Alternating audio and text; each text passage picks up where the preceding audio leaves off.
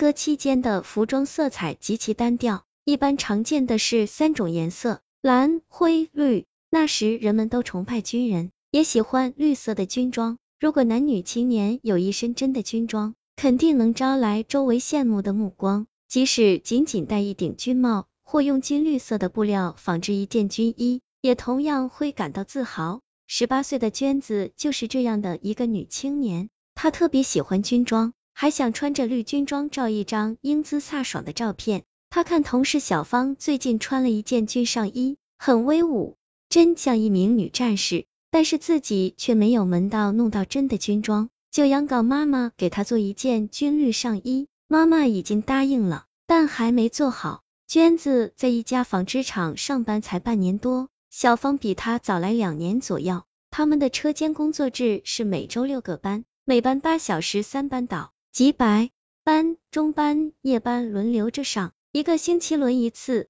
工厂在市区，他家住在城乡结合部的村子里，离厂子的距离较远，每天骑自行车上下班，一个单程将近一小时。上白班还不觉得怎样，下中班和上夜班时，路上行人稀少，要是一个人行在路上，心里还真有一些打小鼓。好在小芳与他住的不远。两人一起结伴走，就觉得好多了。他们上下班的路上要经过一座烈士陵园，晚上路过那里时，风吹着园子里的松柏沙沙作响，给人一种阴森森的感觉。即使他俩在一起，也依然有一些心里发毛，总是加快车速骑过去。这个礼拜又该轮到上中班了，很不巧，小芳最近被调了岗位，去了长白班的班组。这下就剩下娟子一人走了。这天下班后，他一路忐忑的骑着自行车，总感觉后面有人跟着他，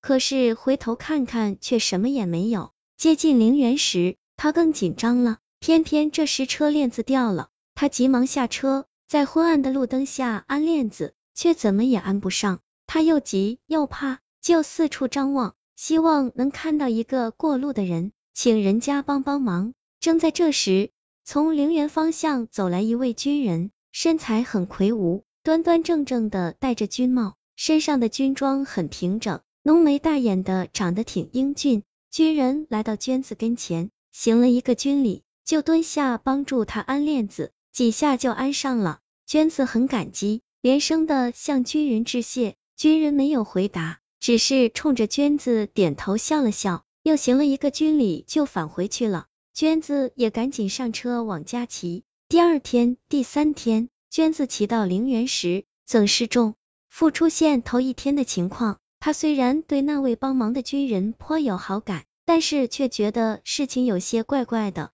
他一开始瞒着妈妈没说这件事，后来终于忍不住就对妈妈讲了。妈妈是个老封建，讲究个男女授受不亲。当他听女儿讲了下班时有一个陌生人给安车链子。就立即叫了起来，那可不行，明天下班的叫你哥哥接你。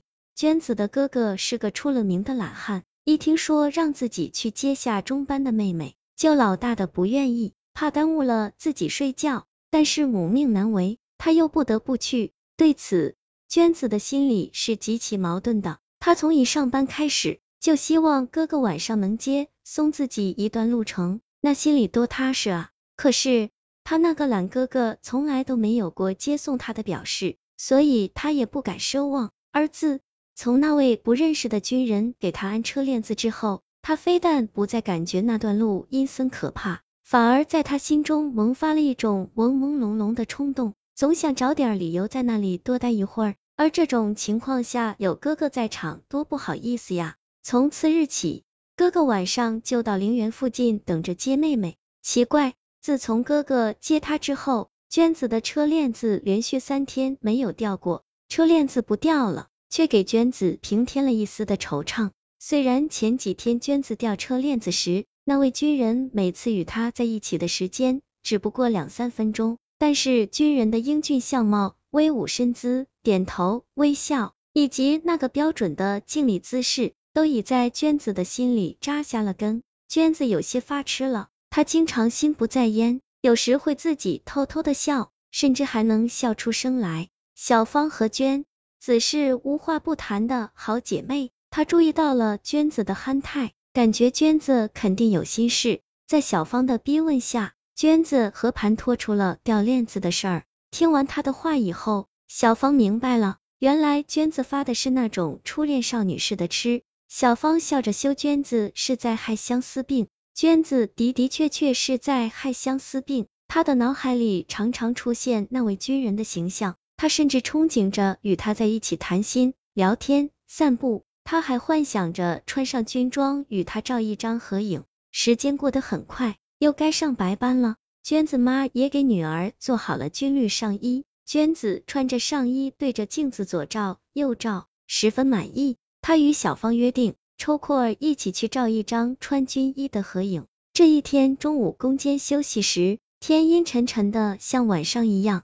估计快要下雨了。娟子和小芳急忙换上军绿上衣，跑到工厂附近的照相馆照相。摄影师是位戴眼镜的男同志，他建议他俩照一张半身照，既可以突出面部，又能看出军绿色的上衣。他俩按照眼镜的吩咐坐稳后，摆好了姿势，眼镜叫他俩再微笑一些。咔嚓一声，眼镜说：“照完了，挺好。”相票上写明了两天后取。过了两天，他俩高高兴兴的去取相片，到了服务台，交给服务员相票。可是服务员看了看相票，却说没有洗出来。娟子和小芳很生气，质问服务员：票上明明写着两天后取，怎么却没洗出来呢？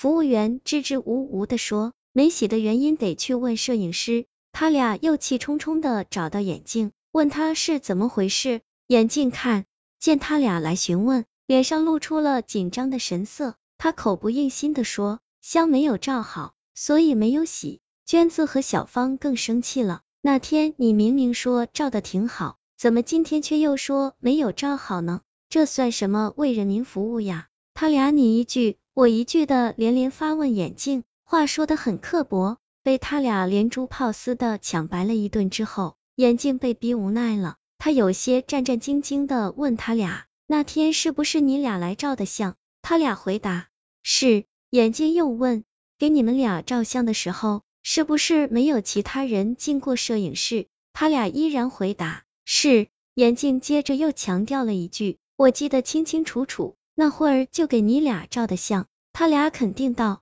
没错。”眼镜脑袋摇得像个布朗鼓，带着恐惧的腔调说：“哎，我干摄影工作十几年了，从来没有见过这样的怪事，给两个人照相，却照出了三个人。”娟子和小芳一听，觉得挺奇怪。就连忙问他到底是怎么回事，眼镜这时才说出了事情的原委。娟子和小芳照相那天，顾客同志都走后，眼镜到暗室处理底片。电影显影工作完成后，他打开灯检查每一张底片，这是他多年的工作习惯，一是出于认真，二是欣赏自己的劳动成果。当他检查到娟子和小芳合影的底片时，他大吃一惊。只觉得脑袋嗡的变大了，他记得清清楚楚，当时只有两个漂亮的女青年穿着军装来照相，没有旁人来过。可是底片上却明明是三个人，是自己记错了。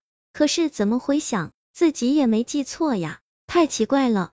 难道左思右想的犹豫了半天，眼镜最终没敢洗这张相？娟子和小芳听了眼镜这番话后，都感到非常吃惊。就向他要过底片看，两人一看底片，只听见娟子啊的一声，满脸的惊惧，眼睛直直的呆住了。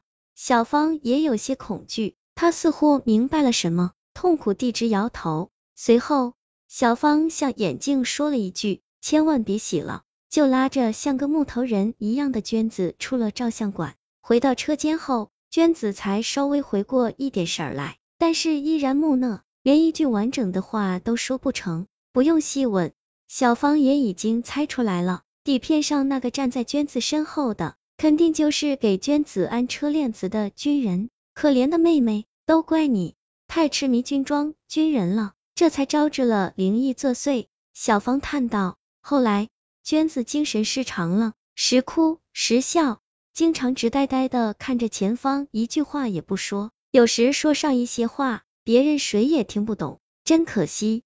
一朵美丽的鲜花过早的凋零了。又过了很多年，一提到照相，小芳仍旧心有余悸。